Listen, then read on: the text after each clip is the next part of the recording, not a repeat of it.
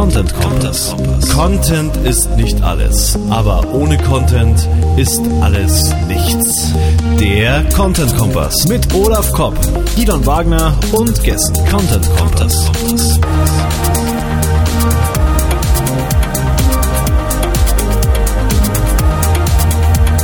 Content Kompass.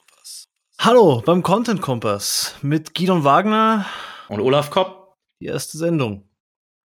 Ähm, heute wollen wir uns mal vorstellen, worum es hier geht und wer wir sind, damit ihr das für die Zukunft wisst. Und haben ein paar Fragen vorbereitet, die wir beantworten werden. Was der Content Kompass eigentlich ist und was auf euch zukommen wird dieses Jahr. Und genau, neues Format hier bei Termfrequenz dabei und soll wirklich um Content gehen, um Content-Strategie, um alles, was jemand wissen muss, der mit, mit Inhalten zu tun hat im, im Online-Marketing im weitesten Sinne.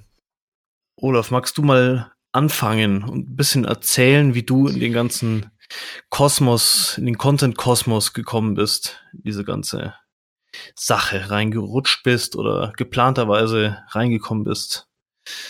Ja, äh, ich würde mal sagen, erstmal Hallo auch an alle. Hallo aus Hannover. Wir sind so ein äh, Süd-Nord-Gefälle, wir beide, ne? Wir, Stimmt, habe ich gar du, nicht gesagt. Du aus München, ich aus Hannover. Ja, wie haben genau. wir uns denn überhaupt, äh, also äh, interessant, vielleicht interessiert das den einen oder anderen, wie wir beiden überhaupt zusammengekommen sind, um dieses äh, herrliche Projekt hier irgendwie jetzt zu starten. Ähm, ich glaube, Gidon, es war eigentlich deine Idee, das, das mal zu machen. Du hast das schon länger geplant. Ich bin jetzt eigentlich eher so äh, so quereinsteigermäßig dazugekommen, so kurz vor Toreschluss. Ja, ähm, genau. Ich wollte einen Podcast machen und hatte den Namen auch schon irgendwie da. Äh, und dann standen wir beide auf der Searchmetrics Summit. Und dann kam mir in das Berlin, halt. in Berlin, in Berlin, ein Hannoveraner und ein Hannoveraner in Berlin. in Berlin.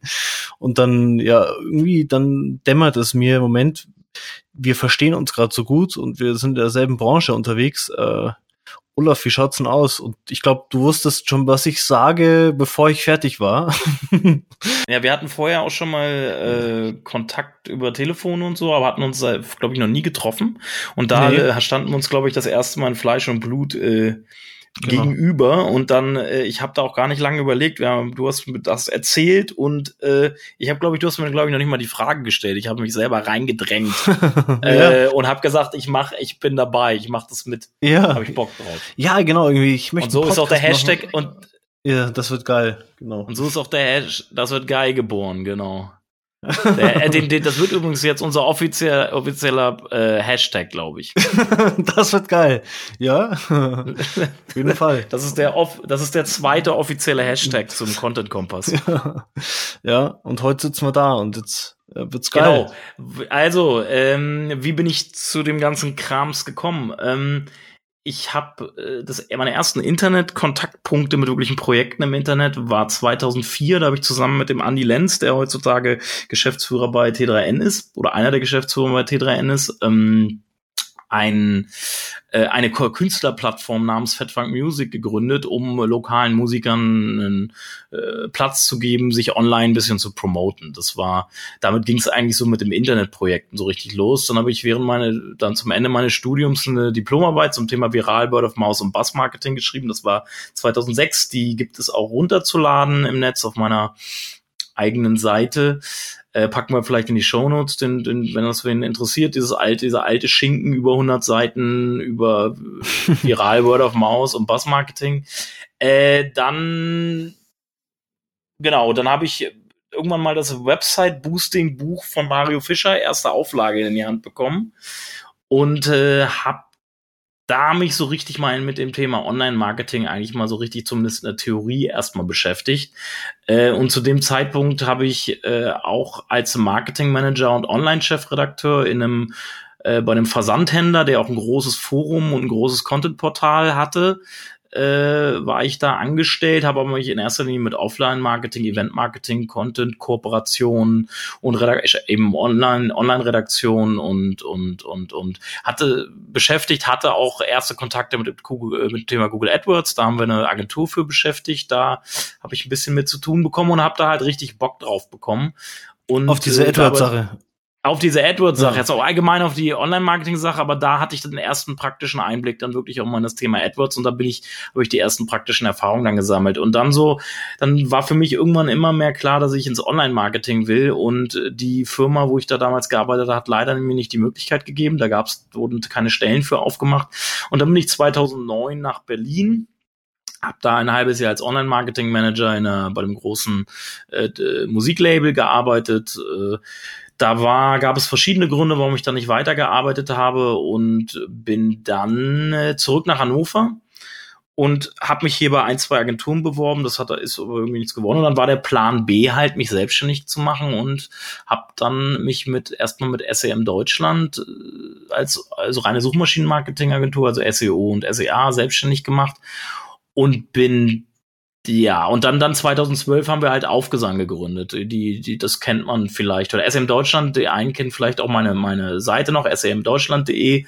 Äh, die ist quasi entstanden aus diesem, äh, aus diesem Agenturprojekt SM Deutschland. Und 2012 habe ich da mit meinem Geschäftspartner zusammen Aufgesang gegründet, weil wir damals auch schon gesehen haben, äh, wieder das Thema Content Marketing wirklich wichtig wird. Das war so 2011. Das hat äh, bei mir immer, immer mein Blick auch aus dem SEO-Kontext damit zu tun. Und ich habe halt gesehen, dass Google dort in eine ganz bestimmte Richtung will, was so äh, qualitativ hochwertige Inhalte etc. angeht. Also ich bin, habe mich dem ganzen Thema Content Marketing aus der SEO-Sicht genähert äh, und ja, das war halt äh, dann klar, dass das die gemeinsame Klammer wird von dem äh, aufgesangenen Agenturprojekt, was, was der Ulf und ich da dann gemacht haben. Also wir waren da, haben eigentlich damals mit Aufgesang diese Fusion aus einer Suchmaschinenmarketing-Agentur und Ulfs PR-Agentur eigentlich schon vieles vorweggenommen, was jetzt gerade in den letzten zwei Jahren am Agenturmarkt im Agenturmarkt so passiert mit den ganzen Fusionen und so zwischen äh, Kommunikationsagenturen, Online-Marketing-Agenturen, PR-Agenturen etc. Das ist alles,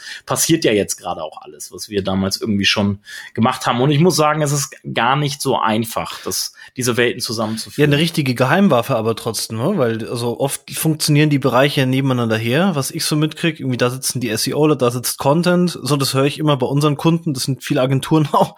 Da sitzt Content, da sitzt äh, SEO und ich habe manchmal das Gefühl, die führen schon so ein bisschen so ein mm, Parallel äh, leben und ihr habt jetzt sogar die Leute vermischt, also physikalisch nebeneinander gesetzt, so äh, das Büro. Genau. Äh, genau. Äh, hetero, die, die Teams. Ja. Nicht nur die das Büro, sogar die Teams. Also wir sind ja. im, im, haben im Juni jetzt wirklich die Teams auch interdisziplinär zusammengeführt und haben die Fachabteilungen in der Organisationsstruktur aufgelöst. Total geil. Einmal durchgewürfelt. Einmal durchgewürfelt, genau. Und es, ist, es funktioniert super, weil ähm, nur so kommt, kommt, kriegt, kommt der Blick über den Tellerrand und die ganzheitliche Denke, die man, glaube ich, heute im Online-Marketing und im Marketing allgemein, äh, die ziemlich wichtig ist. Ja, geil. Geil. Cool. Ja. Was, wie, erzähl du mal ein bisschen, Gidon. Was, ja. Wie ging das bei dir so? Ja, lustig. Plan B. Ja, Plan B war das bei mir eigentlich nie. Also ich wusste das, glaube ich, schon mit, äh, ich weiß nicht, mit 15, dass ich mich mal selbstständig machen will.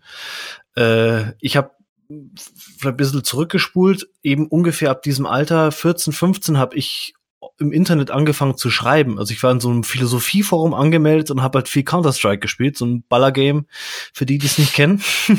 da habe ich übrigens auch einen Kai Sprießersbach kennengelernt, der mich dann in diese SEO-Welt reingebracht hat. Ja, ja, der war mit, mit auf dem Server und wir haben uns halt irgendwie halt so kennengelernt, übers Daddeln, ja, übers Zocken und ähm, und hab halt da also ich war in diesem Philosophieforum am Anfang und da kam halt einer rein und hat irgendwie gesagt, ja, wir suchen für unseren Clan, für unsere Clan-Page, also diese Spielervereinigungen, die dann gegeneinander antreten, äh, suchen wir einen Redakteur. Und dann habe ich, ich, hab ich, hier, ich will, ich, ich spiele Counter-Strike und ich, ich kann schreiben, aber damals noch, also geschrieben, ja, wie, ähm, wie man es halt aus der Schule konnte, aber hat mich halt schon interessiert, das Schreiben, deswegen war ich auch in dem Philosophieforum.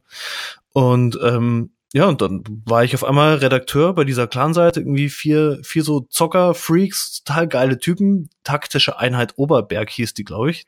Ist der klar. ähm, und ich war da halt Redakteur und habe halt die News gemacht und auch schon so Leitfäden, wie jetzt News geschrieben werden und so. Also das war schon immer so voll mein Ding. Irgendwie so Redaktionsplan aufgestellt und worüber wir jetzt berichten, wo wir Turniere haben und bla bla bla. Könnte der, der, der, der Teamname klingt auch ein bisschen nach Panzergeneral. ja, äh, das war die taktische Einheit Oberwerks, waren aber total coole Typen. Also gar nicht jetzt irgendwie so Und da war der Kai dabei, oder da, was? Nee, da war der Kai noch nicht dabei. Ja, nee. Der Kai war dabei bei, bei einem Projekt von Freenet. Die haben dann einen Redakteur ausgeschrieben auch. Wir, wir suchen jemanden. Die haben alle ehrenamtlich äh, hier die, die Leute schreiben lassen, also in diesem Bereich. Freenet hat halt irgendwie Counterstrike.de gekauft gehabt. Das war jetzt eine riesen Community-Seite mit ja, News, Downloads und sowas. Und die haben halt ehren, ehrenamtlich Leute für sich schreiben lassen und haben halt wieder jemanden gesucht. Und das war für mich natürlich die Möglichkeit aufzusteigen, ja, bei einer Seite, die Mhm. irgendwie ein paar hunderttausend Leute pro Monat drauf hat äh, anzufangen, über E-Sport zu schreiben, halt über das ganze Gezocke. Ähm, und habe mich dann halt da beworben. Und dann war ich halt nicht nur bei der taktischen Einheit Oberberg Redakteur, sondern war ich halt auch bei Counterstrike.de Redakteur. Mhm. Irgendwann dann auch, glaube ich, ich weiß gar nicht mehr, stellvertretender Chefredakteur war ich dann sogar irgendwann. Ich habe da hunderte von Newsartikeln geschrieben, während der Schule, nach der Schule, vor der Schule. Also das war eigentlich so, dafür habe ich gelebt. So in Deutsch Vieren geschrieben, wirklich, ohne Scheiß. Und aber dann halt wirklich, ja, es war, es war definitiv so, weil ich keinen Bock hatte auf den, auf den Stoff und halt dann in, in, den Redaktionen schon mitgearbeitet. Und da war der Kai, der hieß damals Zoom, das war sein Nickname. Oh Gott, ich, verra ich verrate hier nicht zu viel. Darf man, darf man das Darf man sagen? sagen? Ich hoffe schon, Kai, sonst. Also als wenn du im Graffiti unterwegs gewesen wärst, wäre es schlecht gewesen. nee, nee, Graffiti war da nicht im Spiel. Man konnte ja bei Counter-Strike auch an so Wände sprühen. Also das schon, aber halt Okay, nicht okay. im Leben. Okay. Und, äh, und genau, da war der Kai dabei, super geiler Typ und irgendwie immer gut gelaunt. Und es war total super und äh, hat sich damals gerade, das weiß ich irgendwie, fällt mir gerade ein, gerade ein Motorrad gekauft gehabt und ist durch München damit gefahren. Dann ist uns aufgefallen, wir wohnen gar nicht so weit weg voneinander. Und dann, ähm, ja, äh, haben wir uns auch mal getroffen, war total cool. Und dann äh, habe ich irgendwie mit, mit Biegen und Brechen mein, mein Fachabi fertig gemacht und habe dann gesagt, ich gehe jetzt auf so eine äh, Medienschule, wo eine Freundin von mir ähm, damals auch draufgegangen hat, gesagt, Gidon, ich gehe da drauf, Journalismus. Und ich sage, ja, ja, klar, oh, da muss ich auch drauf. Hat was gekostet, ähm, musste ich irgendwie dann schauen, dass ich das Geld zusammenkratzt dafür und dann lustigerweise war, also war ich auf dieser Medienschule, die war auch nicht wirklich gut, also da habe ich mehr von meinen Prof von meinen Erfahrungen profitiert. Mein ich- Studium war auch nicht gut. ja, ja, ich, ohne Scheiß. Also ich habe ich hab haufenweise Journal- Journalismusbücher gelesen und halt geschrieben, geschrieben, geschrieben. Da habe ich mehr gelernt als bei diesen ja, Dozenten.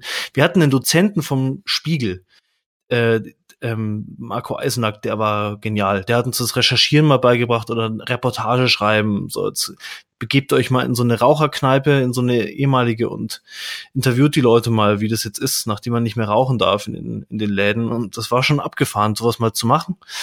Äh, aber wie gesagt, das meiste autodidaktisch irgendwie. Und dann nach ein paar Monaten, wo ich auf dieser Akademie war, hat der Kai mich irgendwie angehauen, hey, ähm, der hat dann irgendwie inzwischen eine Ausbildung gemacht in der Agentur. Wir suchen zum blah, äh, einen Redakteur für irgendwie eine Tochterfirma, die die gründen. Das war eine Spielefirma. So, die haben so äh, ähm, Computergames für Kinder gemacht, richtig, äh, richtig aufwendige Spiele. Und dann habe ich mich da halt vorgestellt, äh, also hab da angerufen und irgendwie dem Chef bin ich tagelang hinterhergelaufen, hab den pro Tag fünfmal angerufen. Und gesagt, ah, hartnäckig, das mag ich. Und hat, hat mich eingeladen und dann, äh, dann war ich äh, irgendwie fünf Monate, nachdem ich irgendwie aus dem Abi raus war, hatte ich einen Fulltime-Job als Redakteur. So, so war das. So.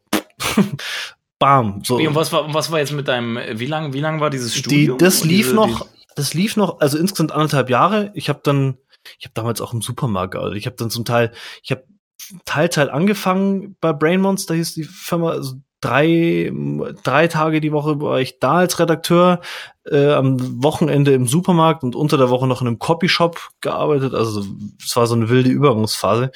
Aber ich war dann auf jeden Fall irgendwann Teilzeitredakteur und dann nach einem, also nach, nach drei oder sechs Monaten, ich weiß es nicht mehr, war ich dann auch Vollzeit da und habe halt die Akademie, die war halt abends, die die ähm, die Medienschule da.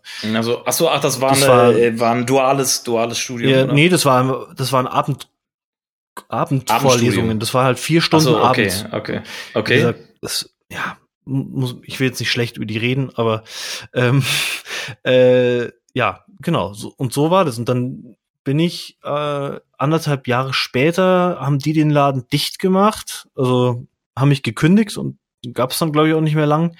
Und ähm, und dann habe ich während, aber während ich da gearbeitet habe, hatte ich schon hier die Wortliga als Firmennamen, als Idee und habe das Logo schon gemacht. Also ich wollte nicht selbstständig machen. Das stand für mich schon fest. Und dann kam eigentlich diese Kündigung so und halt, ich habe mich, ich habe mir ein zweites Loch im Bauch gefreut. Geil. Ein Arsch, wie sagt man? Freiheit. Freiheit. Ja, yeah, jetzt mache ich mich selbstständig. So, äh, war total und hab das meiner damaligen Freundin erzählt und die so, ja, okay. Und so alle Leute um mich rum so, ja, okay, der macht sich selbstständig. Weißt du denn, was du da verdienen musst und so? Ich so, nee, egal. Und ähm, habe halt gesagt, jetzt war ich selbstständig, weil da gab es so einen Gründungszuschuss, also hieß das. Gab es früher auch, ja, ja, habe ich auch bekommen. Ja, mhm. ja, wenn man wenn man angestellt war, dann hat man es halt gekriegt und das war halt top. Das war halt meine, ohne den hätte ich es auch, glaube ich, nicht geschafft. Die ersten sechs Monate mhm. oder so habe ich davon gelebt. Das war schon heftig. Also wenn man jetzt. Aber bei mir, bei, bei mir war das ganz, äh, ich habe in den ersten neun, die wird ja neun Monate, glaube ich, gezahlt, dieser Existenzgründungszuschuss, ja. ne? Genau. Und in diesen neun Monaten ging es mir so gut wie lange die Jahre danach nicht mehr, weil ich hab, bin schon mit äh, zwei großen Kunden in meine Selbstständigkeit ah. gegangen. Und da war ich noch alleine, hatte noch keine mhm. Mitarbeiter. Und äh, von daher, da habe ich richtig ja. gutes Geld verdient, die ersten neun Monate mit diesem äh, Existenzgründungszuschuss ja. on top. Okay. So, ja. Nee, ich war irgendwie so ein 22-jähriger Pups, der sich halt gerade selbstständig gemacht hat und ich hatte halt keine auf Aufträge nichts, also gar nichts. Ich habe meine Website jetzt mal registriert und irgendwie aufgesetzt. Und da habe ich halt wirklich so, ich würde sagen, fünf, sechs Monate habe ich echt von dem Zuschuss gut gelebt. Irgendwie wäre es anders sicher auch gegangen. Hätte ich halt, keine Ahnung, in zwei Getränkemärkten noch gearbeitet oder so. Ähm, aber es war gut und ich war auch in so einem Gemeinschaftsbüro und habe dann in der Zeit, also Oktober 2009, mich selbstständig gemacht und habe dann Praktikum auch.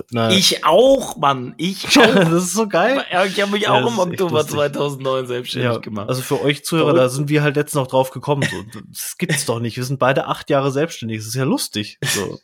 Und ich wollte immer eine riesen Agentur haben und bei mir ist es ganz anders gelaufen. Bei, bei dir war es ja andersrum. Du hast eigentlich, hast du gesagt, du, du war gar nicht dein Ziel. So, ne? Nee, es war Plan B. Es war ja. bei dieses Plan A gewesen, ja. bei mir war es wirklich Plan B und ich weiß auch nicht, ich, ob ja. es nun, ich hätte auch, also ich hatte nicht vor, ich habe mir irgendwann in den ersten zwei Jahren habe ich immer gesagt, ich möchte nicht größer als zehn Leute werden.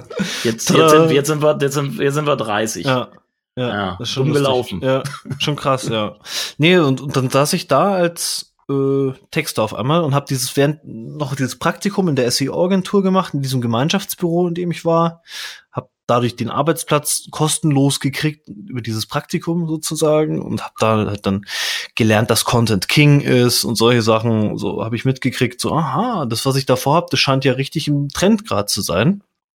Und ähm, hat der Kai hat mir auch gesagt, ja, hier und Content und, und so. Also es war damals 2009 einfach schon so krass im Gespräch Content, dass ich dachte, okay, jetzt geht's richtig los. Wow. Die Realität sah dann halt ein bisschen anders aus. Ich war dann halt erst mal ein paar Jahre SEO-Texter für irgendwie ja, ähm, oder böse Bezeichnung, böse Bezeichnung. Ja, schon, ja.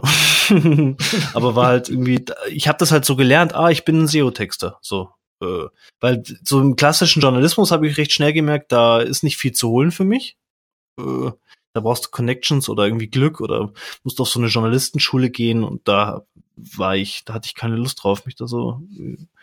Also ich wollte mein eigenes Ding machen und dann war ich halt erstmal echt Texter und habe halt für Websites gemacht und Websites getextet für irgendwelche ja, SEO-Projekte von der Agentur, in der ich da drin war und ähm, ja. Wortpreis? Wie viel, Wort, ja, das fände ich, äh, Cent pro Wort? Ich habe relativ, mir fällt ein, ich habe relativ schnell, 25 Cent wollte ich relativ schnell erzielen, weil ich ja schon auch gemerkt habe, das klingt jetzt vielleicht irgendwie arrogant, aber ich habe schon gemerkt, ich bin gut. Deswegen habe ich gesagt, okay, 25 Cent. Aber ich habe realistischerweise wahrscheinlich zwischen 5 und 10 Cent äh, getextet im ersten Jahr. Ich, ich denke, so. da werden wir, da werden wir, da werden wir auf jeden Fall noch ein eine Fokusthema draus machen, äh, was was gute Texte kosten dürfen. Ich glaube, das Thema kann, kann, interessiert immer wieder Leute, weil es derzeit eine extreme Schere zwischen zwischen wirklich guten Texten und diesem ganzen Textbroker Content.de und was es da noch so gibt gibt. Und da, es gibt es gibt es gibt also diese die die Preise pro Text, die variieren teilweise um das 20 bis 30-fache, 40-fache sogar. Also es ist äh, echt verrückt. Das ist, ein ist ja auch so eine schwammige Frage, was ist guter Text eigentlich so, ne? Also unter welchen yeah. Gesicht, das wäre auch nochmal ein eigenes, wird ja auch nochmal Stoff für eine eigene Show hergeben. Und ähm, genau, das meinte ich, das meinte ich ja damit, genau. Deswegen ja. vor, könnt ihr euch auf jeden Fall schon drauf freuen.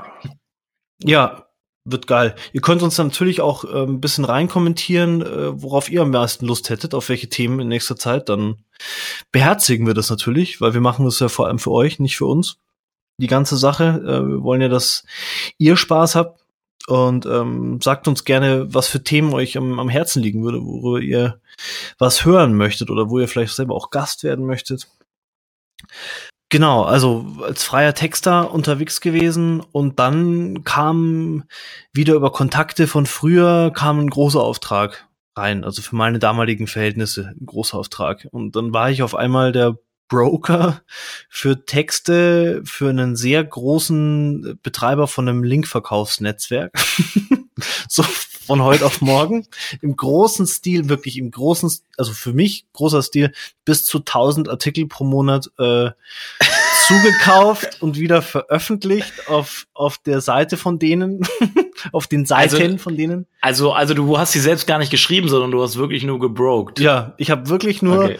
ich also aus dem ja, man kann darf es eigentlich fast nicht erzählen. Aus dem äh, Ausland mir von deutschen Texten ganz ganz deutschen Textern ganz billig Content zugekauft und äh, geschaut, dass der fehlerfrei ist und sich einigermaßen liest, da die Links reingebaut, die Trust Links und äh, die internen Links und dann auf diesem Seitennetzwerk veröffentlicht. Und ähm, damit äh, fa fast so gut gelebt wie nie in meiner Karriere.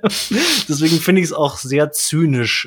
also ich finde das, das sehr zynisch, dass meine eine meiner Hochzeiten in meiner Karriere wirklich mit dem schlechtesten Content überhaupt verbunden war, der jemals aus meinen Also wir du sollten das, wir sollten das noch nicht weiter thematisieren, weil wir jetzt vielleicht zur ersten Sendung dann gleich schon die ganzen, äh, die ganzen äh, Kommunikationsleute und ehrlichen Texter hier verlieren. Ja, also wir ja. haben mit solchen, wir haben mit solchen Sachen nichts mehr Ja. zu tun. ja, nee. Und äh, wir kommen zwar beide irgendwie aus dem, aus dem SEO-Kontext, äh, aber ich denke, ähm, es sollte jedem klar sein, dass man, dass man Texte oder Content allgemein nicht für Suchmaschinen produziert, sondern für Leser und Nutzer. Also Genau. nochmal das ganz klar gesagt. Das ging früher alles, was du ja gerade beschrieben hast, aber das ist auch schon lange Geschichte. Also wer sich heute noch mit, mit Artikelspinning und, äh, und irgendwie Linknetzwerken beschäftigt, der sollte äh, besser seinen Job an den Ja. War eine andere Zeit, war 2011 und wir wir haben jetzt 2018 und da geht's um ganz andere Sachen. Aber nichtsdestotrotz ist daraus halt meine Firma entstanden mit einem sehr guten Freund zusammen, der, den ich für das Projekt sozusagen dann mit an Bord genommen habe oder ihn gefragt habe, ob er gern dabei wäre und das konnte er sich auch vorstellen und dann haben wir das zusammen gemanagt, die, diese wilde Nummer und ähm, ja und daraus ist die Wortliga entstanden. Heute Qualitätscontent. Ähm, das heißt, so sehr komplexe Projekte ähm, setzen wir um, äh, sehr erklärungsbedürftige Themen, das ist unser Steckenpferd.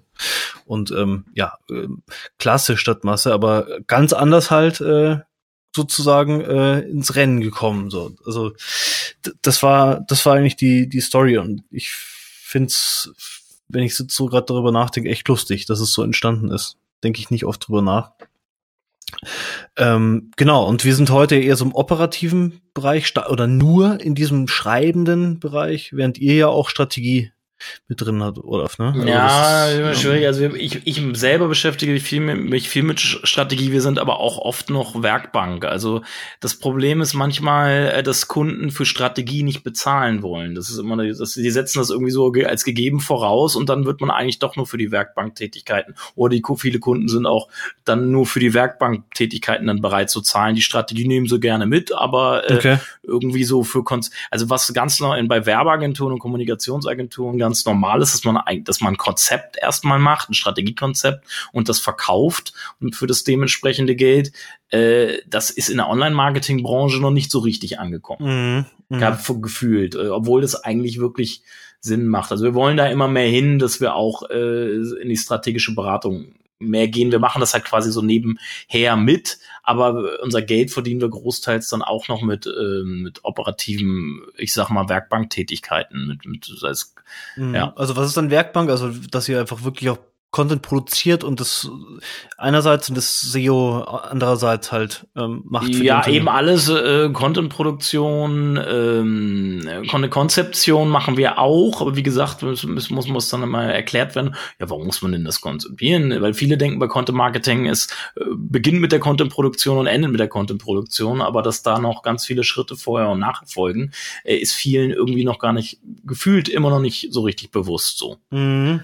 Und, ähm, und das Content Produktion ein wichtiger Teil ist, aber eben nicht der, vielleicht im Gesamtblick auch nicht der wichtigste, sondern äh, alles, alles eigentlich, alle einzelnen Schritte in so einem Content-Marketing-Prozess halt äh, äh, gleichwertig eigentlich behandelt werden sollten. Manche sagen, sie sogar das Content-Distribution zum Beispiel. Äh, ich habe letztens irgendwas gehört, dass Content-Distribution das Dreifache an Budget von der Content-Produktion erhalten sollte. Das ist mhm. jetzt wieder eine sehr persönliche Meinung, aber äh, da sieht man halt, da, da, da gehen die Meinungen auch eben wieder auseinander. Aber ich denke, zumindest auf Augenhöhe sollte man das ganze, die ganzen einzelnen Phasen von so einem Content-Marketing-Prozess schon äh, haben so. Mal überblicken, ne? Weil also ja, ob man wie viel man jetzt für Produktion ausgibt und für Distribution hängt ja wahrscheinlich auch noch mal einfach vom Unternehmen ab und von der Strategie und vom Markt, ja, wie viel genau. Widerstand ist im Markt genau, so. Genau, genau, aber, auf jeden Fall. Und aber und vor allen Dingen wie wie die äh, wie was du ja auch schon gesagt hast, ihr macht sehr sehr Erklärungs bedürftige mhm. Produkte und Angebote ist ein Text meistens, weil die Recherche halt viel aufwendiger ist, ist äh, ist meistens viel aufwendiger als irgendwie aus zum Konsum für, Schuhe. bei einem Shop für Schuhe für Konsum, also ein Shop für Konsumgüterartikel. Da mhm. da lässt da, da lässt sich das relativ einfach runterschreiben, denke ich. Und ähm, während man, wenn man ein bisschen äh, aus dem B2B Industriegüterbereich irgendwas schreiben muss, dann äh, ist es oft deutlich äh, komplexer, weil man sich doch selber auch in in die Materie ganz anders von der Tiefe Software reinarbeiten muss. Mhm, mh, ja. Und vor allen Dingen auch nicht nur in die und nicht nur in die in die Materie, auch in die Zielgruppen zum Beispiel. Ne? Also wenn du wenn du überlegst, äh, eine Zielgruppe, wenn Schuhe kaufe ich auch, also da kann die Zielgruppe, so eine Zielgruppe kann ich mich sehr schnell einfach reindenken. Aber in jemanden, in einen Einkäufer von einem großen Unternehmen, der irgendwelche Dichtungsringe kaufen muss, da muss ich mich in den auch erstmal versuchen reinzusetzen, reinzuversetzen. Ich glaube, das ist deutlich schwieriger, als wenn ich mich in Schuhkäufer reinversetzen ja. müsste. Was hat der für Probleme? Was treibt ihn an? Ja, ja, ja. genau. Wir, wir kommen da äh, eigentlich Wolltest du noch was sagen? Weil sonst kommen wir zum Hauptteil sozusagen unserer ersten Sendung, ähm, zu den Learnings, weil da wollte ich jetzt gleich an dein Zielgruppenthema anknüpfen. Mhm. Äh, weil der Olaf und ich haben uns überlegt, wir, wir jähren uns beide mit acht Jahren Selbstständigkeit und wollten mal einfach so Zusammenfassung, zusammenfassen, was unsere Learnings jetzt waren in der Zeit. Ähm, wollen wir da übergehen, Olaf? Bist du? Können wir, können wir gerne, können wir gerne machen, ja. Ähm, das ist nämlich mein echt Nummer eins Learning, Learning, was, was ich, wo ich sagen würde, äh, das ist bei mir am allerstärksten hängen geblieben. Ähm, man kann sich nicht genug mit seiner Zielgruppe beschäftigen. Ich würde sogar sagen, auch mit solchen äh, trivialen Zielgruppen wie jetzt äh, Schuhkäufer, weil den gibt's auch nicht, den, den pauschalen Schuhkäufer. Ich weiß, was du da meinst. Ähm, es ist wesentlich komplexer bei Dichtungs, äh, bei Dichtungen oder bei irgendwie ähm, äh, Steuersystem, Steuers, ja, Industrie, Industriecomputer. Genau, ja, genau, die ganze hochspezialisierte Software und so weiter. Wer ist da das Buying Center und wer beeinflusst das und was weiß ich. Klar, das ist, ist komplizierter, aber das, man, man kann sich da nicht genug damit beschäftigen, wer sitzt einem da eigentlich gegenüber? Also was, was will der? Wer ist überhaupt meine Zielgruppe? Ähm, und ich, ich laufe sehr vielen sehr abstrakten Definitionen ähm, immer wieder über den Weg, über die Zielgruppen. Und ähm, ich habe in den acht Jahren als Texter, habe ich nie, ich würde sagen, äh, eigentlich nie ähm, eine konkrete Vorgabe bekommen, wer die Zielgruppe denn ist. Ich musste mir eigentlich immer mhm. selber denken, für wen ich da gerade schreibe. Und, mhm. äh, und das ist irgendwie, für mich ist das ein Alarmsignal. Also vielleicht war ich zu sehr am Ende der Nahrungskette als SEO-Texter, aber ich habe schon wirklich auch für große, für sehr große Läden getextet, die sehr, sehr genau wussten, was sie tun. Waren auch war eine, eine sehr große Strategieberatung ähm, dabei, die mir nicht genau sagen konnten, wer sind die Kunden. Die konnten für ihre Kunden sehr gut rausfinden, wer sind die Kunden. Aber über ihre eigenen Kunden konnten sie nicht so viel sagen, weil da ist irgendwie jeder betriebsblind. Und mhm. ähm, also für, zum, bei mir da zählt mit dazu, ähm, dass, also mein Learning, dass ich mich mehr für meine Zielgruppe, für mein Publikum interessiere, als für das, was im ersten Schritt ich erzählen will. Also, dass ich mehr zuhöre. So, und ich finde, das ist so in diesem Content-Bereich, wenn man oder generell im Marketing unterwegs ist, ist es halt, mhm. glaube ich, ein wertvolle, wertvolles Learning zu sagen, Moment, ich bei jedem Projekt stelle ich mich erstmal blöd, ich habe überhaupt keine Ahnung von dem anderen. Ich höre dem erstmal zu. Ich probiere erstmal rauszufinden, ähm, ja, wer ist eigentlich derjenige, für den ich da jetzt Content produziere, Marketing mache, äh, Videos, was auch immer. Ja, ähm, ja ich glaube, das liegt in der Natur vieler Marketer, dass sie äh, schlecht zuhören, sondern weil sie denken, sie müssten die ganze Zeit kommunizieren. Aber dass zum Kommunizieren auch Zuhören gehört und ein ganz wichtiger Teil ist, weil ich dann erst auf den anderen auch eingehen kann. Das wird ist gerade, glaube ich, im Marketing komischerweise aufgrund vielleicht auch der Typen, die im Marketing arbeiten, der Menschentypen, äh, komisch, dass das, dass das immer so ist. Wir, wir machen diese Beobachtung auch. Und wenn du mal einen Kunden fragst, ähm, für was, die können dir immer ganz viel erzählen, was die Eigenschaften der Produkte oder des Angebots sind, was sie da verkaufen. Da, da, das geht, das kommt raus wie aus der Pistole geschossen. Und wenn du dann mal fragst, ähm, für welches Problem, eine ganz einfache Frage, für welches Problem ist denn euer Angebot oder welche, für, für welche Probleme ist denn euer Angebot die Lösung? Also einfach mal überlegen, was, was, äh, das ist auch nicht nur für Content Marketing, auch genau für SEO ist es auch wichtig. Deswegen, ich trenne diese, diese beiden Bereiche eh nicht mehr klar voneinander, weil es die Schnittmengen einfach zu groß sind. Aber ist für jede Form von Marketing, egal was man macht, ist diese Frage wirklich wichtig, so zu verstehen, was ist eigentlich der, die, das ursprünglichste Problem, was mein was mein, ähm, was mein Produkt oder mein Angebot bei dieser Zielgruppe gerade löst. Ja, also wir haben auch gerade einen Kunden da, die stellen so Empfänger her, ganz spezielles Zeug, ganz spezielle Sachen, ganz spezielle Geräte. Die sind auch sehr erfolgreich, aber die wissen nicht, warum ihre Kunden Kunden sind. Die wissen so, die wissen, was ihre Geräte können und mutmaßen halt, aber die wissen mhm. nicht genau, mhm. warum kauft sich eine Privatperson einen Empfänger, der kostet 500 Euro oder mehr. Mhm. Wieso? So, ja. die wissen nicht, ja. was die Leute antreibt. Und ähm, jetzt sollten wir für die irgendwie produzieren, aber dann haben wir erstmal jetzt angefangen mit den Kunden probieren, die ranzukriegen und mit denen Interviews zu führen, damit wir überhaupt mal verstehen, äh, ja, was interessiert denn die so, wenn, wenn wir jetzt hier Marketing machen, welche Aspekte wären dann interessant? Also, äh, das ist ja, höre ich aber bei dir raus, dass es auch äh, eine große Rolle spielt, so bei dir, oder? Worüber auf, du dir Gedanken machst, ja. Auf, auf jeden Fall. Und ich, vielleicht ist es ja. eine ganz gute Überleitung zu einem meiner Top-Tipps so. Der hat eigentlich gar nichts mit Content-Marketing groß zu tun, sondern eher allgemein mit, es ist eine Lebensweisheit, wenn man so sagt. Äh, gerade was ich angesprochen habe in Bezug auf Zuhören. Ähm, und Marketingfachleute, die denen es oft fällt, äh, schwerfällt zuzuhören, äh, da ist das Thema Ego ganz gut. Ähm, äh, viele Marketer sind Ego-Tiere. Bloß unser Ego steht uns mehr im Weg, als dass es uns hilft.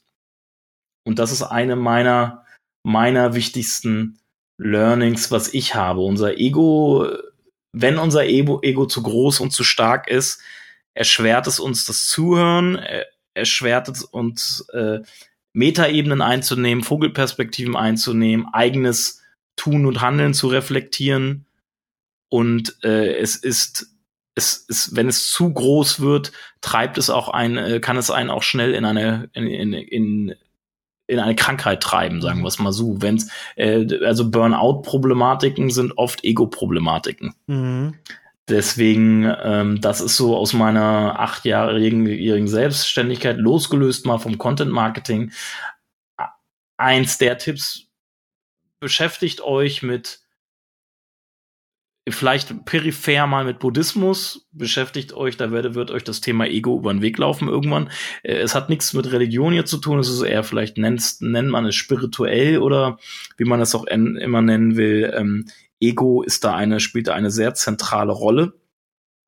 Ähm, und lernt euer Ego können erkennen, oder lernt einfach euer Ego zu erkennen, zu erkennen, wann es agiert, wann es euch blockiert und setzt es dosiert ein, wenn es euch nutzt und euch wirklich weiterbringt, weil Ego ist auch wichtig zum Weiterkommen und Weiterbringen, aber es darf nicht die ganze Zeit auf Dauer, Dauerturn sein, sonst macht ihr euch das Leben im Allgemeinen sehr schwer. Finde ich extrem spannend, dass du das ansprichst. Wir haben uns ja null abgestimmt davor zu den Punkten, weil bei mir geht's genau mit dem Punkt, ähm, habe ich, hab ich hier auch auf meinem iPhone stehen, äh, die innere Einstellung. Ähm, mhm. Die war bei mir sehr, also die meiste Zeit ähm, meine Selbstständigkeit, ich bin sehr enthusiastisch gestartet und dann, als es losging mit dem Geldverdienen, wo das dann richtig ähm, akut wurde, wo ich dann ernsthaft Geld verdient habe, da ist der Ertrag in den Vordergrund gekommen. Was kommt dabei monetär raus? Ja. Das mhm. kam in den Vordergrund und das hatte zur Folge, dass die meiste Zeit der letzten Jahre meine Arbeit mir keinen Spaß mehr gemacht hat. Mhm. Mhm. Und ähm, und und das ist ähm, also wenn der Spaß fehlt und nur der Ertrag da ist, dann hangelt man sich noch so ein bisschen ähm, entlang, aber irgendwann ähm, wird das, also bei mir war es dann vor ein paar Jahren wirklich so, dass ich nicht mehr konnte und ähm, und also das ist, habe ich mir für dieses Jahr vorgenommen, die drei Stichworte Spaß, Partnerschaft und Leidenschaft, dass die wieder bei mir im Vordergrund stehen. Und zwar wirklich gezielt. Also äh, man, man sagt immer, ja, meine Arbeit macht mir Spaß, aber in Wirklichkeit, also war ich echt jahrelang nur getrieben, getrieben von mehr Geld und was weiß ich und äh, mehr Work-Life-Balance und was so, weißt du, mhm. so, so, hat man nicht losgelegt. Man hat enthusiastisch losgelegt. So, geil, das macht Spaß. Mhm. Oh, äh, ich würde den ganzen, am liebsten den ganzen Tag an Websites rumschrauben.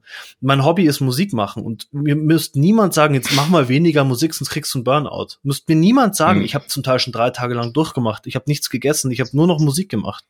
Ähm, mm. Da bin ich aber nicht ausgebrannt davon. Ausgebrannt mm. werde ich von diesen von diesem, äh, wie du sagst, von dieser Ego-Sache, von dieser, mhm. ich muss weiterkommen, ich muss, oh, ich muss mehr Geld verdienen, ich muss. Und dann, genau, und dann und mehr, mehr, oft ist es ja gekoppelt mit Neid und, und man guckt auf andere, man guckt auf das, was man bei Instagram sieht, im Fernsehen sieht, was einem äh, Kollegen auf Konferenzen erzählen, äh, alles wirkt, und, und irgendwann ist man so besessen, dass man irgendwie, allen anderen geht's besser als mir und warum geht's mir so schlecht, ich muss noch mehr ackern, ich muss noch mehr genau genau. damit ich endlich zufrieden bin.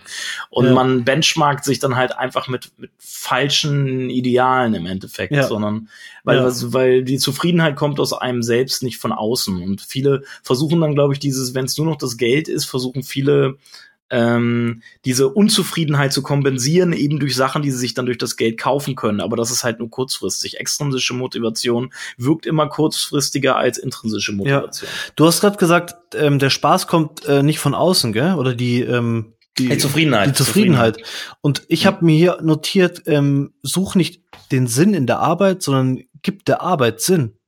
Mhm, man ja. hat das in der Hand, wie man Sachen macht. Ich kann, ja. ähm, ich kann auch was machen, was etwas weniger Spaß macht, aber dabei das in der Arbeit sehen, ähm, die Arbeit anders machen. Also ich kann mit dir ein Telefonat führen, eigentlich irgendwie sagen, ich wäre gern fertig damit und ich ähm, habe noch viele andere Sachen zu tun und dann, dann macht mir das Telefonat mit dir gar keinen Spaß mehr. Oder ich konzentriere mich mehr auf das Telefonat und mehr auf dieses äh, sich austauschen und hey, da nimmt sich jemand Zeit für mich und ich nehme Zeit für ihn und mm. wow, das macht doch irgendwie das aus, mm. Mensch zu sein. Und dann, dann ist, nehme ich das auf einmal ganz anders wahr. So, was mir davor mm. keinen Spaß gemacht hat, wo ich gestresst war, ja, entwickle ich ja. ein ganz anderes Bewusstsein dafür. Ich versuche auch, ich versuche auch mit, mit, mit Kunden auch oder äh, geschäftlichen Kontakten im Allgemeinen immer eine Ebene zu kriegen, dass ich das Gefühl habe, hier passiert was Sinnhaftes. Mhm. Und nicht sinnhaft im Sinne von Geld verdienen. Ja. Ähm, und es gelingt nicht immer, wenn dir, wenn dir Kunden hast, vielleicht auch, wenn dir Kunden gegenüber sitzen, wo du merkst, da ist, sind, geht's nur um ego-getriebene Ziele oder die, äh, die sind halt, die, die, mit denen kommst du halt nicht, was das angeht, auf eine Wellenlänge, weil die eventuell auch gar so selber schon so äh, griesgrämig und verdrusst sind. Da geht's gar nicht mehr um die Frage nach Sinnhaftigkeit, sondern einfach nur die Zeit irgendwie rumzubekommen da in der Firma. Da wenn dir solche Leute gegenüber sitzen, das ist wahnsinnig anstrengend für mich. Ich kann da nicht aus meiner Haut und ich würde solche Gespräche immer dann äh, so, so, so kurz wie möglich halten. Ja, ja und, und wenn alles diesem Profitdenken untergeordnet ist, zum Beispiel, diesem reinen, ich will Geld machen, das hier, was ich tue, ist dafür da, um Geld zu machen, dann nehme ich allem, was ich tue, eigentlich die Bedeutung. Ja. Ähm, ja. Und das habe ich für mich gelernt, etwas, etwas zu tun, das für mich keine Bedeutung hat, das ist die Hölle. Das ist für mich Mhm. wie Folter. Ja. Das ist kein Leben, das ist kein Leben, sondern das ist ein Sterben. Ähm, das, Da, und das mit Schmerzen verbunden ist. Und diese körperlichen Schmerzen habe ich erfahren müssen, Ja. weil ich äh, irgendwann äh, zu lange Sachen gemacht habe, die ich, da ich nur noch getrieben war, auch teilweise von außen getrieben war oder nur eigentlich von außen getrieben war, nicht zu wenig von innen. Und äh, das hat bei mir wirklich äh, körperliche Symptome in Form von Schmerzen verursacht. Ähm, absolut, weil wenn du getrieben bist, dann bist du ja auch meistens von irgendwas getrieben, was von außen kommt. Also was, wo du denkst, das hat dir, das solltest du jetzt machen. So, ähm, Das musst du jetzt machen. Signalwort, Signalwort, achte, man sollte, jeder mal sollte mal in seinem äh, Leben oder in Mhm. seiner täglichen Kommunikation schreiben oder sagen, darauf achten, wie oft er das Wort muss in den Mund nimmt.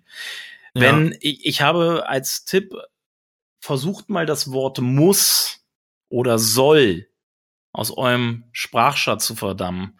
Es wird dadurch vieles einfacher. Geht, arbeitet mehr ich mit ich will. ja, ja, oder ich darf, Oder ich darf. oder ich kann. Oder ich kann. Ich muss und Ja. ich soll ist immer für was ein, wenn man, wenn man viel negativ nach außen kommuniziert und viel negative Wörter auch nach zum, zum, zur Kommunikation nach außen benutzt, äh, das wirkt sich direkt oder indirekt auf eure Zufriedenheit aus. Da bin ich mir auch ziemlich sicher.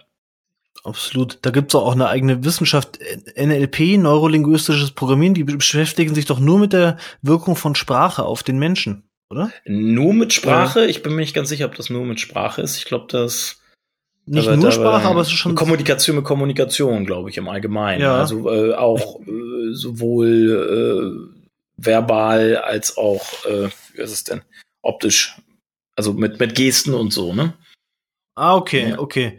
Ja, aber ich glaube, es kommt zumindest, der Ursprung kommt aus der Sprache, deswegen macht Sinn. Macht Sinn. glaube ich. Vielleicht liege ich auch falsch. Nee, Nee. ich glaube, du hast nicht, du, nee, du liegst nicht falsch. Ich glaube, das ist schon auch mit Gestikulieren und so, aber das, ähm, der Ursprung ist, glaube ich, auf jeden Fall von Kennst du- Kennst du die Videos, die, Ja. die man ab und zu sieht, wo du immer denkst, die Leute, die haben doch, das wirkt völlig unnatürlich, wie sie mit den Händen romantieren, Ja, ja, ja, wo ja, du denkst, ja. du hast doch irgendeinen Kurs belegt und versuchst jetzt, Spinnst du spinnst doch, und du versuchst jetzt hier irgendwie die, deine, deine, deine Best Practices der NLP irgendwie anzuwenden Ja. mit deinen komischen Gesten. Also ja, man bei wo vielen, du lachen würdest. ja, ja, wo du lachen musst, Ja. wo du sagst, bist du be nee, behindert, eine Sache. Ja, nein, aber was, was ist mit dir los? Ja. So. Ja, ja. Was hast du dafür? Du, du, nee. ähm, kein Nein, Hate-Podcast. nein, Ähm, wieder positiv, es sind ja positiv, auch- positiv. Es sind, es sind ja auch die Versuche, einfach ähm, äh, so erfolgreich zu sein. Das ist ja auch, kann einem ja auch sympathisch sein. Ähm, aber mit der negativen und positiven Sprache finde ich ja zum Beispiel auch beim Texten interessant. Also ich probiere immer äh, Überschriften und so weiter, so abschreckende Sachen, negative Sachen eher rauszuhalten, wenn es im Marketing ist, weil ich den Nutzer gar nicht erst in so eine Stimmung bringen Mhm. möchte, in so eine negative, sondern eher in so eine Ja-Stimmung. Mhm, mhm. Da mehr Fokus auf das Gute lenken in, in, in Content. Mhm. So. Ja. Ähm, ich weiß gar nicht, äh, Was ähm, hast du zu, zu diesem zu dem, zu dem Punkt, ja, meinst du? Zu dem, ne, zu dem Punkt gut, ähm, auf das Gute lenken, ähm, wäre wär die Überleitung auf meinen nächsten, auf mein nächstes Learning, sei exzellent. Also ich habe ich hab großen Spaß dabei, immer zu probieren, wirklich besonders gut zu sein. Also ich wollte immer ein besonders guter Texter sein. Ähm, oder ich habe früher viel gesungen, ich wollte immer besonders gut singen. Ähm, also so, so dieses Spaß an der Exzellenz. Aber das ist, das, da ist der Grad wirklich zum Perfektionismus äh, nicht weit. Und Perfektionismus ist, ist oft dann auch wieder mit äh, getrieben und muss verbunden, habe ich das Gefühl. So, also, Stimmt. Also Den Grad gehe ich auch jeden Tag. Mhm. Also ich bin, ich bin jemand, ich, ich gehe viel joggen und ich formuliere zum auch. Teil beim Joggen noch Sätze neu und denke, wie könnte ich das passender sagen? Und wie, also ich bin da schon auch ähm, ein bisschen, ähm, na, wie sagt man, pedant. äh, Opfer meiner selbst. Pedant. Pedant, ja, genau.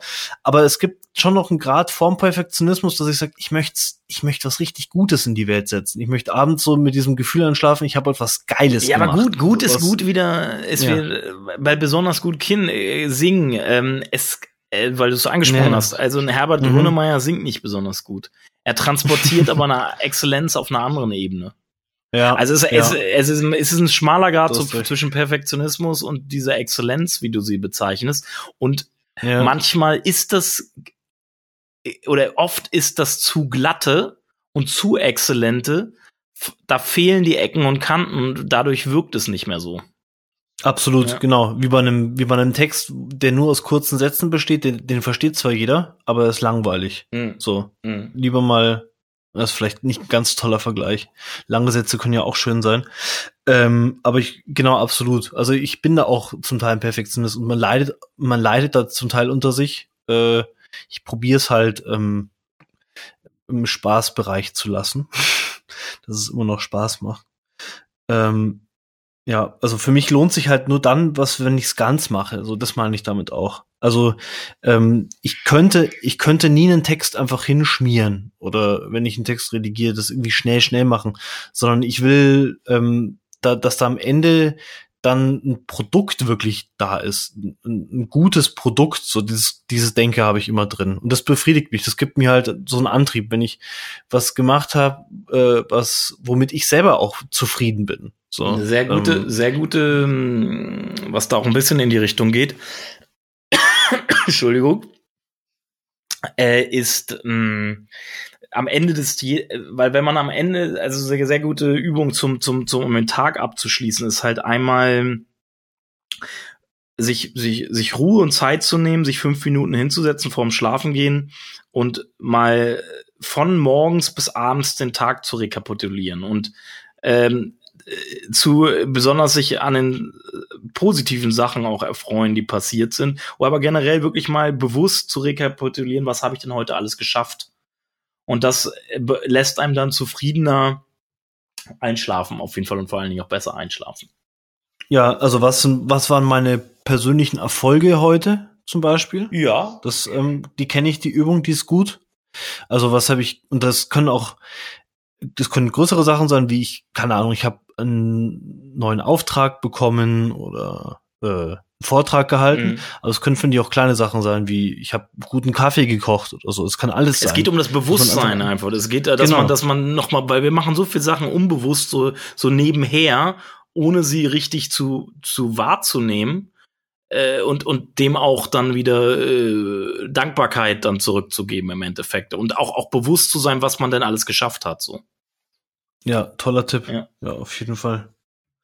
Ähm, Dankbarkeit ist, ist ein gutes Stichwort, ja. Also ich, ich probiere ich, man, man, man ist ja so nicht erzogen worden in der Regel, aber ich probiere das immer mehr, einfach so im Alltag zu gucken, okay, wofür kann ich denn jetzt gerade im Moment dankbar sein? Also ich sitze zum Beispiel in der Trambahn und die fährt mich von A nach B mhm. trocken und draußen ist es kalt, so, hey, dafür, und dann kann ich mich, es ist nichts passiert, aber auf einmal fühle ich mich richtig so, äh, wohlhabend in dieser Trambahn sitzend. Mhm. Ähm, also wohlhabend ist das falsche Wort, so äh, wohlig, so ähm, mhm. auf einmal so gut um gut aufgehoben in der Welt. Und davor dachte ich mir vielleicht, oh, jetzt musst du noch das und das und die, die Rechnung weil, noch schreiben. Weil du, weil du dich halt auch vielleicht nicht nicht mit den falschen Ideen, in dem Moment dir bewusst bist und dich nicht mit den falschen Idealen benchmarkst, was ich vorhin gesagt habe. Du benchmarkst dich halt mit den Leuten, denen es schlecht geht und nicht mit den Leuten, die, denen es, die, die, die, denen es scheint gut zu gehen. Ja, ne? ja, genau. Ja, man kann ja mal gucken, mit wem vergleicht man sich da. Ja. Es gibt in diesem unserem Land hier keinen Grund äh, zu meckern, nach meiner Meinung. Trotzdem meckern ganz viele Menschen. Ja, das ist vielleicht noch mal ein Thema für ja. eine andere Sendung, vielleicht auch noch mal in einem anderen Format. Ja. Es passt gar nicht zum Content Kompass. Ja, okay. aber äh, aber wir wollen ja auch ein bisschen von uns, wir wollen ja in der ersten Sendung auch ein bisschen von unseren Einstellungen eventuell was mitgeben so. Ja, genau. Und ich glaube, man merkt so, dass bei uns halt auch über diese intensive Zeit der Selbstständigkeit und was vielleicht da sonst noch alles so passiert ist. Also bei mir sind auch Beziehungen dran kaputt gegangen, unter anderem, weil ich so viel gearbeitet habe.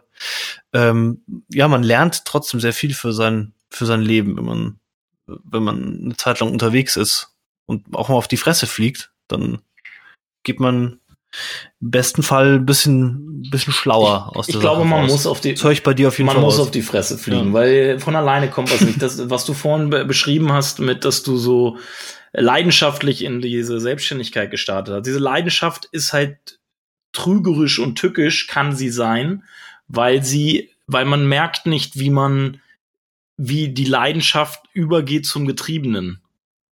Man, das ist so ein fließender Übergang und man merkt das halt nicht richtig.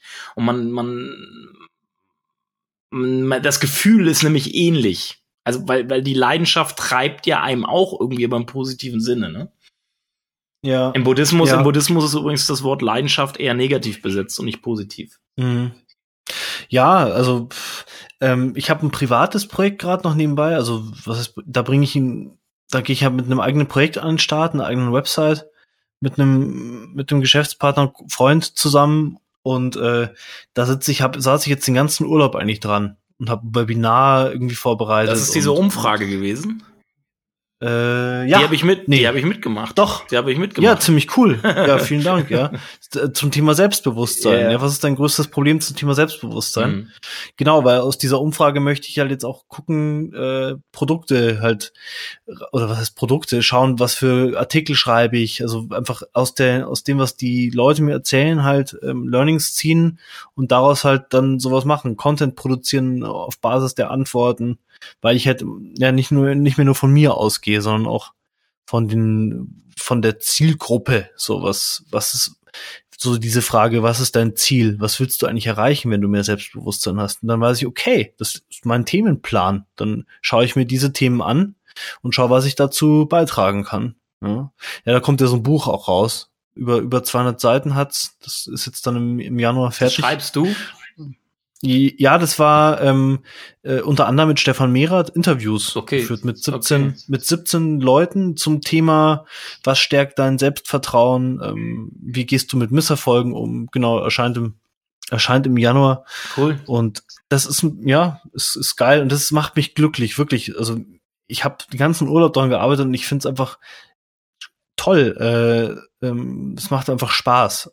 Es macht genauso Spaß, mit dem Hund Gassi zu gehen. Ja? Mhm. Also ich, ich probiere nicht mehr so in so extremer zu leben, so nur in der Arbeit oder nur im Privatleben. Mm. Also ich habe früher meine Urlaube habe ich früher so mit verbracht, so Kopf in den Sand und jetzt ist Ruhe. Mm. Jetzt denke ich gar nicht an die mm. Arbeit und jetzt bumm und man macht daraus finde ich die Arbeit noch irgendwie zu sowas unangenehm, weil, oh, in drei Wochen, da muss ich dann wieder ins Büro und auch als Selbstständiger. Mm. Also ich kenne Selbstständige, die arbeiten wie Beamten. So um 18 Uhr lassen sie den Stift fallen ähm, und im Urlaub nicht über Arbeit reden.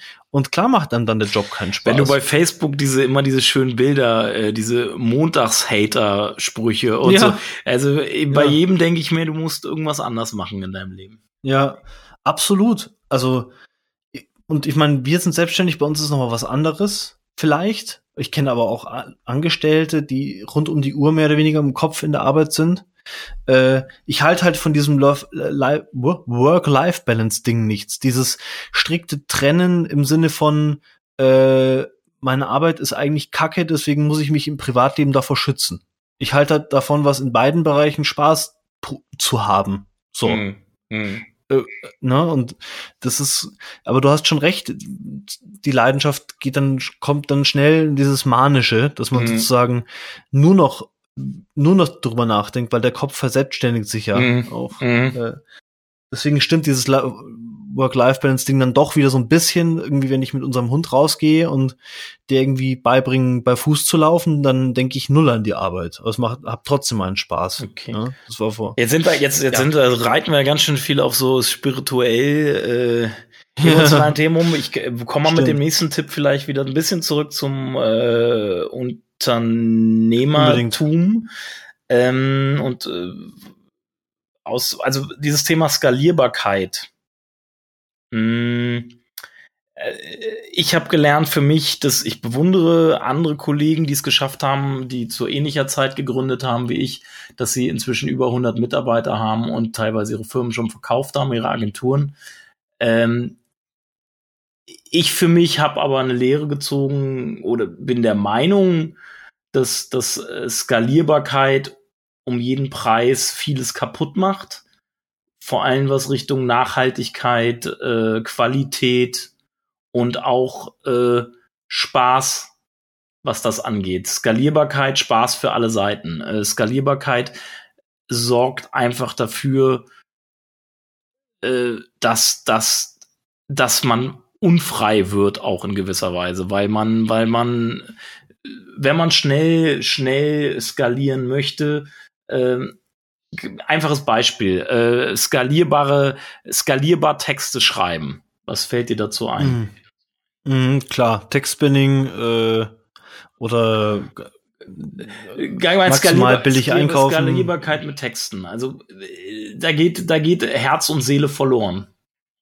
Absolut. Ohne Herz und Seele ja. Äh, gehört in jede Kommunikation.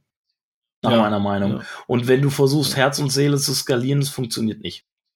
Ja, absolut. Ich habe mal eine Zeit lang zum Spaß nebenbei für Content.de mal wieder was oder Text, äh, Textbroker, weiß gar nicht mehr, hab dann ähm, irgendwie für 10 Euro, das ist, ist vier, fünf Jahre her, für 10 Euro Texte geschrieben, weil es mir Spaß gemacht hat. So. und hab mir dann irgendwie eine Stunde Zeit genommen für einen Text, der irgendwie, wo ich 10 Euro dafür gekriegt habe. Die 10 Euro waren am Ende wurscht, hat mir Spaß gemacht. Und wenn ich jetzt so leidenschaftslos irgendwie 10 Texte runterreiß, ähm, klar, da werde ich unglücklich davon. Das meinst du? Ja, du musst ja auch viele äh, Texte schreiben. Viele skalierbar heißt ja. ja. viel für wenig, also im Endeffekt Effektivität und Effizienzsteigerung oder mehr Effizienz als Effektivität. Ähm, und das, das wird zum Problem irgendwann, weil du hast, du nimmst dir Freiheit. Wenn du, wenn du Skalierbarkeit bedeutet, auch äh, eventuell äh, so viele Schreibtische wie möglich in Arbeitsplätze wie möglich in einen Raum zu kriegen damit du auf so viel Quadratmetern wie möglich so viel wie möglich Ertrag erwirtschaften kannst. Äh, dann, dann kannst du dich mal fragen, wer darunter leidet. Ja, ja. Deine Mitarbeiter und dann du, äh, wenn du dich mit deinen un unglücklichen Mitarbeitern beschäftigen musst. So. Äh, nicht auch, ja, zum Beispiel. Und vielen, und das da kommt ein guter Übergang zum, äh, zur nächsten, zum nächsten Tipp äh, sich Zeit für Mitarbeiter nehmen und ihnen auch zuhören. Zuhören, Mitarbeiter sind gerade für Dienstleister und Agenturen genauso wichtig wie Kunden, wenn nicht noch mehr. Da ist man, ist man, da ist man natürlich immer in einem Spannungsfeld, weil äh, wenn man effizient und skalierbar arbeiten will, dann ist jede Zeit, die man in einen Mitarbeiter investieren muss, eigentlich äh, entspricht nicht der Skalierbarkeit. Es sei denn, es ist nur äh, Zeit, um ihn zu einer Maschine machen, die noch äh, zu machen, die noch effizienter arbeitet. Mm, mm, ja, da machen ja auch viele rum mit irgendwie alle Prozesse im Vorfeld schon so definieren und dokumentieren, dass man dem Mitarbeiter gar nicht mehr viel zeigen muss. Aber ich glaube, das funktioniert nicht. Man muss sich doch untereinander helfen. Gut, dass also, du es gut, dass gut, dass du es einbringst, weil nämlich was ich gelernt habe, auf der anderen Seite ist es auch wieder ein Spannungsfeld. Je größer man wird, desto wichtiger ist es, Prozesse und Dokumentation und Workflows festzuzonen. Dadurch wird man noch unfreier. Dadurch geht noch ein Stückchen mehr Freiheit verloren. Aber es muss halt sein, weil du kannst in einem Unternehmen mit bis zu zehn Leuten lässt sich noch vieles ohne festen Prozessen, Workflows und dort diese, die auch dokum kleinsteilig dokumentiert sind mit Checklisten etc., äh, lässt sich so noch arbeiten, weil man, weil jeder noch miteinander reden kann. Jeder kann mit jedem noch reden. Ab einer gewissen Größe geht das leider nicht mehr. Und das ist eigentlich auch ein Grund, warum ich eigentlich gar nicht so groß werden will. Ja, also nicht mehr viel größer als ja, ihr jetzt seid. Genau. Gut, das habe ich, das habe ich vor 20 Jahren auch gesagt, da, äh, vor 20 Jahren, vor, vor, sag schon, vor 20 Jahren, habe ich vor fünf Jahren auch noch gesagt, dass ich nicht mehr, dass ich ungerne äh, eine Firma ja. haben will, die größer als zehn Leute ist. Jetzt sind wir 30 und jetzt, jetzt, jetzt ist das, aber ich sehe halt, äh, was dann die Folgen davon sind. Ne? Und ich möchte gar nicht dran denken, äh, wenn wir, wenn wir 60, 70, 80 Leute wären, wie das dann wieder die Bürokratie etc. dann ablaufen würde. Ja, ja ich mache einen harten Übergang zu meinem letzten Learning. Äh, nicht blind drauf losschreiben, Schrägstrich arbeiten. Das ist vielleicht jetzt ein sehr starkes Texter-Learning, aber so, ähm, womit ich ähm, einfach in letzter Zeit, in den letzten Jahren, wenn ich noch selber schreibe, mache ich jetzt auch nicht mehr so viel, ähm, einfach tolle Ergebnisse ähm, erreicht habe, war einfach mit einem Thema länger schwanger laufen, in Anführungsstrichen. Also ein Thema in mir reifen lassen, bevor ich das erste Wort aufs Papier bringe oder bei dem Video anfangen zu drehen oder wie auch immer. Also ähm, nicht drauf loswüten, einfach mal. Ähm, das ist zumindest mein Learning, sondern erstmal das ein bisschen im Kopf kreisen lassen. Ähm, und das, das geht auch fürs Arbeiten. Also auch in meiner, wenn ich angestellt bin in meiner Karriere, nicht blindwütig drauf losarbeiten. Nur nach diesem Ich mach Ding oder Re Reaktionsschema. Also ich krieg's bei einer, bei einer Freundin gerade mit, die halt ihrem, ihrem Chef extrem viel zuarbeiten muss und der baut ständig Mist und dann übernimmt es halt immer mehr Aufgaben und immer mehr und immer mehr und ja, und jetzt muss ich mich darum noch kümmern, bla bla bla. Ich sag, ja, bleib doch mal kurz stehen und schau, ob du das überhaupt machen willst. Hm. So. Also Reaktion, hm. in dem Moment, wenn man nur noch hm. reagiert, ist eh eine schlechte Position. Ja. Also man ja. sollte auch in Kundenprojekten darauf achten, nie das Steuer eigentlich außer Hand geben, weil in dem Moment läuft etwas nicht richtig, wenn, wenn man selber nur noch am Reagieren ist. Mhm. Ja. Das Tempo ja. einfach mal rausnehmen. Ich sag immer, ich sag immer, du musst nicht, ein, du musst auch nicht immer sofort antworten auf eine Mail. Wenn, wenn, wenn du so Kunden hast, die, oder, oder allgemein Menschen, die, die sehr schnell, die ganz viel auf dir abladen wollen und, und sehr schnell in ihrer Kommunikation sind, bestimm du das Tempo. Spiel den, das ist wie Tennis spielen. Spiel den Ball langsam zurück. Und wenn du den ja. Ball schnell zurückspielst, kommt er umso schneller zu, wieder zu dir zurück. Ja, klar. Also, es ist, du hast es gut gesagt mit das Tempo rausnehmen. Also das ist in jedem Fall.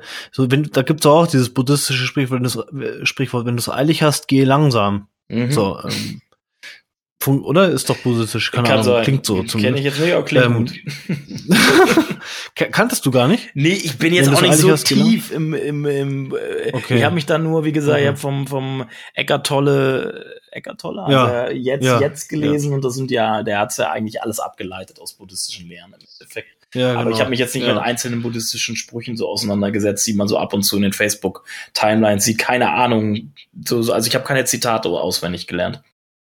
Ja, es gibt zwei Modi, in denen man arbeiten kann, so und auch in diesem ganzen Con Content-Kosmos. So, ähm, äh, so schnell und rausdrücken, ähm, eine Idee nach der anderen, ein Ding nach dem anderen Mhm. angehen, oder man lässt mal was sacken und, äh, und äh, wartet mal einen Tag lang, bis man eine Strategie ansetzt Mhm. oder äh, wartet mal einen Tag lang, bis man den Text anfängt zu schreiben. Da passieren unglaublich spannende Sachen, weil das Unterbewusstsein in der Zeit Mhm. weiterarbeitet. Mhm.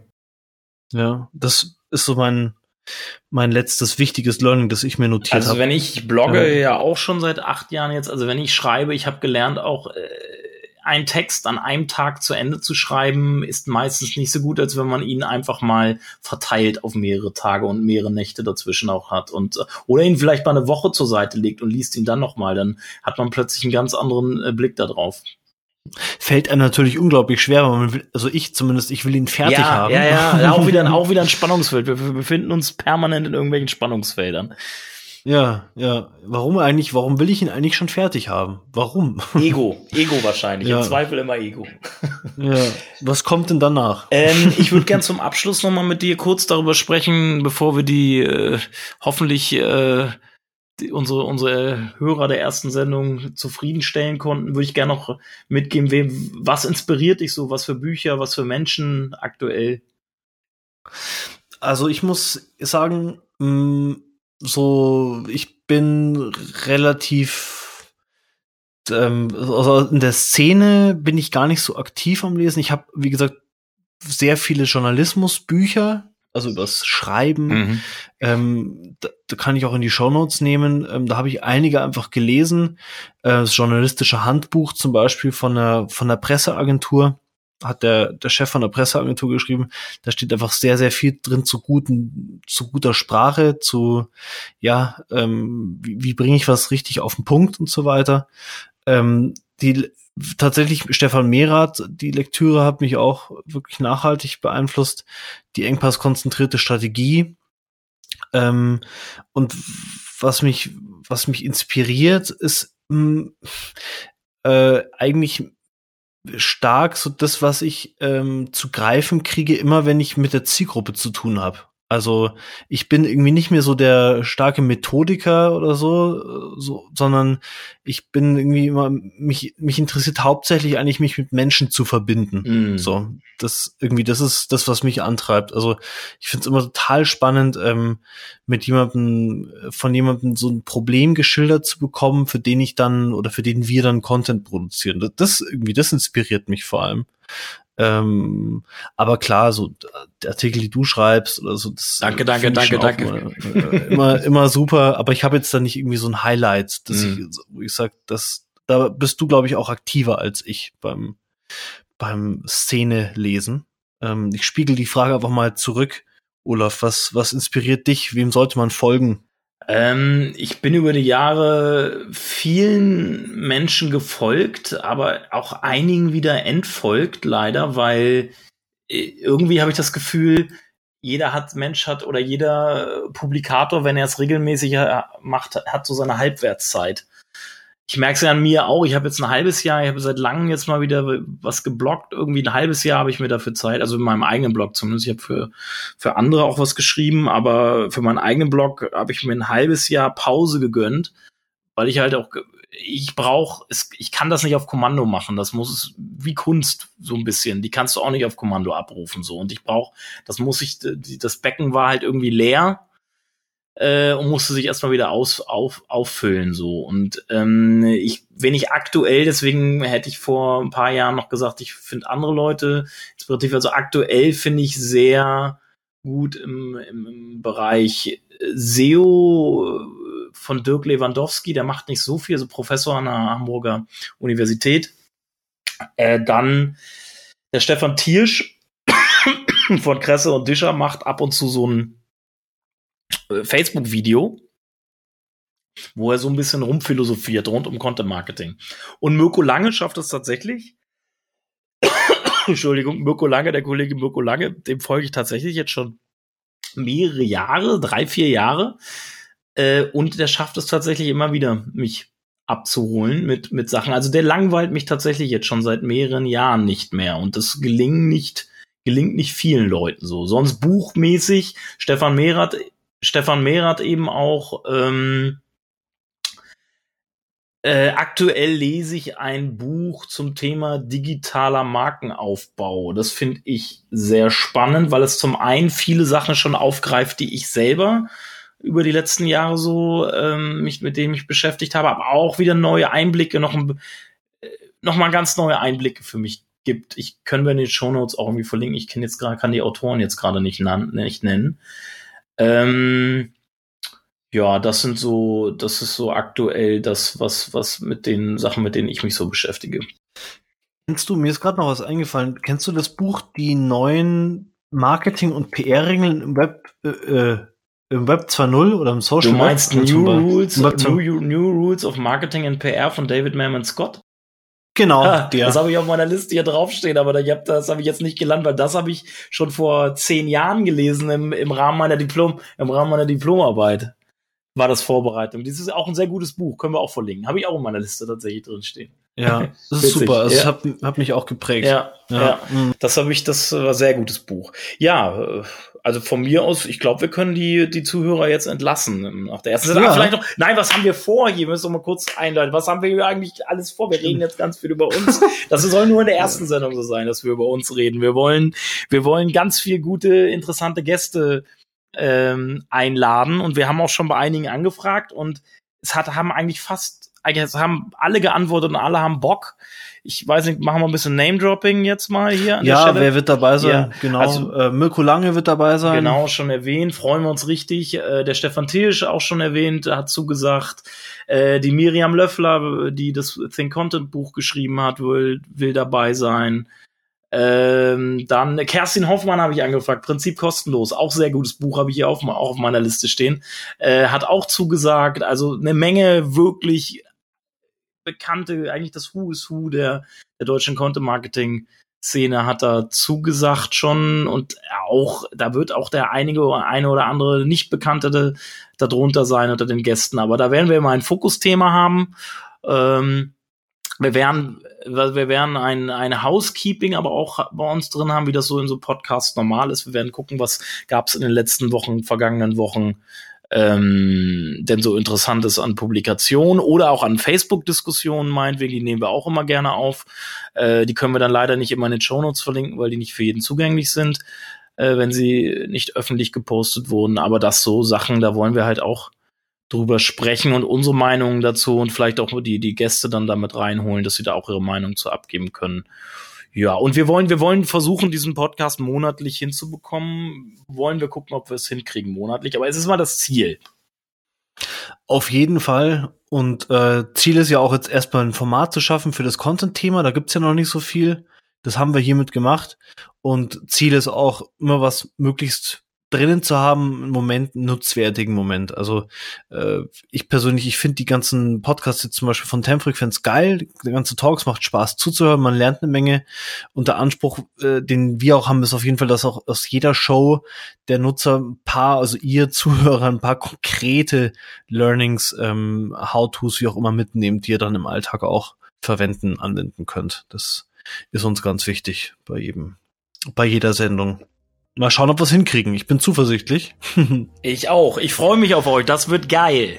Ja, das wird geil. Ganz genau. Vielen Dank, dass ihr dabei, sah, dabei wart bei der ersten Content Kompass Sendung und bis in einem Monat. Tschüss. Ciao. Content Kompass.